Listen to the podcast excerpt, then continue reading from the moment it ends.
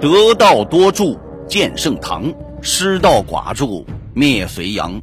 将相五种起草莽，后人评说论短长。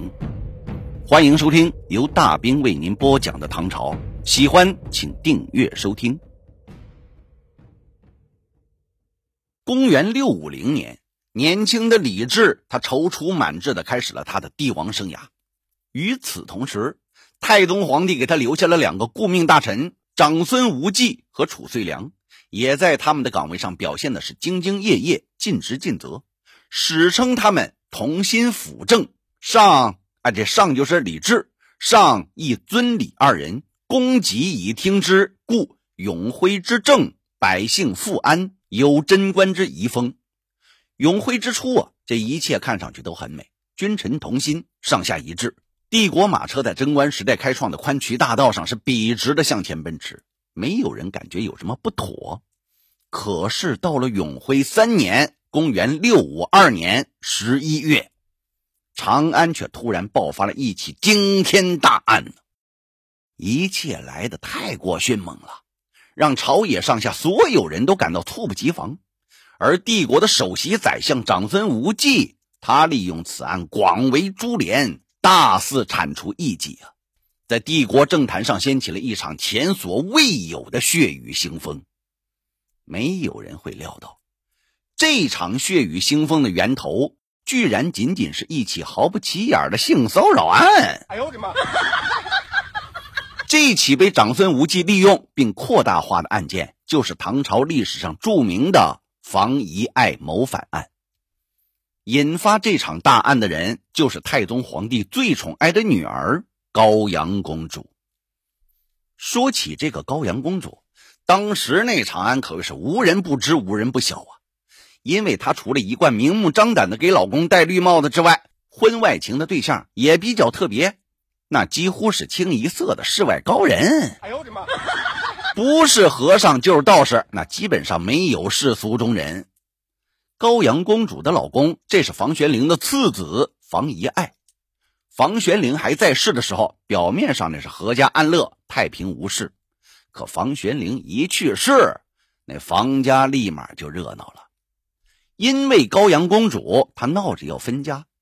不单要和房家长子房遗直争夺财产，而且还要争夺这梁国公的爵位。梁国公这是房玄龄的封爵，按照规矩，那应该是由长子继承的。面对这个任性刁蛮的公主，房遗直他无计可施，最后只好告到了太宗那儿去了。太宗那是勃然大怒，把公主叫过来，狠狠训斥了一顿，从此对他的宠爱就大不如前了。高阳公主那是恼羞成怒啊，不单对这个房遗直恨之入骨，连带着对父皇李世民也怀恨在心了。这件事刚过去不久，高阳公主给老公戴绿帽子的事儿就被彻底曝光了。这事儿啊，坏在公主的情人辩机和尚身上。当时朝廷的御史在调查一起盗窃案，不知何故牵连到了这个辩机。从他那里查获了一个镶金饰玉的宝枕，哎，一个枕头。这御史们大感蹊跷，倒不是说这个枕头特别值钱，怀疑这个和尚用不起，而是因为这个宝枕那是御用的物品呢。这御用的物品怎么会跑到一个和尚床上去呢？哎呦我的妈！那御史随即提审这个辩机，这个花和尚扛不住，不仅供认这宝枕乃是高阳公主所赐。而且是老老实实交代了他跟公主的奸情。御史后来还从卞姬的住所查获了价值上亿的各种财物，证实均为高阳公主所赠。此案一曝光，那朝野舆论一片哗然呐！什么玩意儿？公主跟和尚通奸？哎呦我的妈！这真是一条爆炸性新闻呐！那要多八卦有多八卦，要多香艳有多香艳。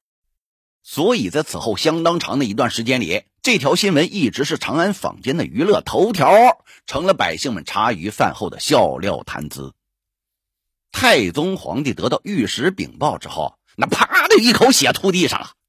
如此龌龊的丑闻，居然发生在自己最宠爱的女儿身上，这对太宗无疑是一个无情的嘲讽，也是一个严重的打击。可太宗皇帝始终舍不得拿这个宝贝女儿怎么样，只好把满腔的愤怒发泄到卞姬和其他人身上，即刻命人腰斩了卞姬，还把高阳公主身边的十几个仆人和婢女全部砍死了。出了这么大一桩丑闻，高阳公主却丝毫没有愧悔之心。她不但没有愧悔之心，而且当她眼睁睁看着自己的情人被砍成两截之后，那心里边是充满了对太宗的怨恨。所以，后来太宗驾崩的时候，公主脸上根本没有半点哀容。高宗李治即位之后，高阳公主越发变本加厉，肆无忌惮了。当初的辩机被砍成了两截，他立马又找了一堆辩机呀，其中有善于占祸福的和尚智训，有能见鬼的和尚慧洪，还有医术高明的道士李晃等等。这帮世外高人抱定了，我宁愿是牡丹花下死，做鬼也风流，哎，就有这个决心和勇气，我前仆后继的拜倒在公主的石榴裙下。而高阳公主则是摆出了一副誓将婚外情进行到底的姿态，义无反顾的奔跑在追求幸福的大道上。与此同时，这高阳公主又不断的怂恿房遗爱与大哥房遗直争夺爵位，他认为。连当初的太宗皇帝都管不了他，如今这个人弱的兄弟李治，那更是拿他没辙。于是是拼命追着这个房遗直，死缠烂打，不达目的，我誓不罢休。哎呦我的妈！高宗李治被这桩无聊官司纠缠的实在受不了了，干脆哎，我各打五十大板，把这个房遗爱贬为了房州刺史，把房遗直贬为西州刺史。房州在湖北房县，习州在今天山西的习县。他打算把他们全都轰出长安去。哎，你们走吧，走吧，走走一边去！我眼不见为净，耳不听不烦。那高阳公主一见老公被贬了，她顿时傻眼了。没想到我偷鸡不成，反倒拾了一把米。她愤愤不平，整天是绞尽脑汁。她决定要在老公离京赴任之前。想一个办法，把这个房遗直，我一举给他置于死地。后来，他终于想出了一个绝招。他认为，这一回出手，房遗直，哼，你就算不死，也得脱层皮，梁国公的爵位就非她老公莫属了。然而，高阳公主无论如何也想不到，她准备置房遗直于死地的这个阴谋，竟然变成了一根导火索。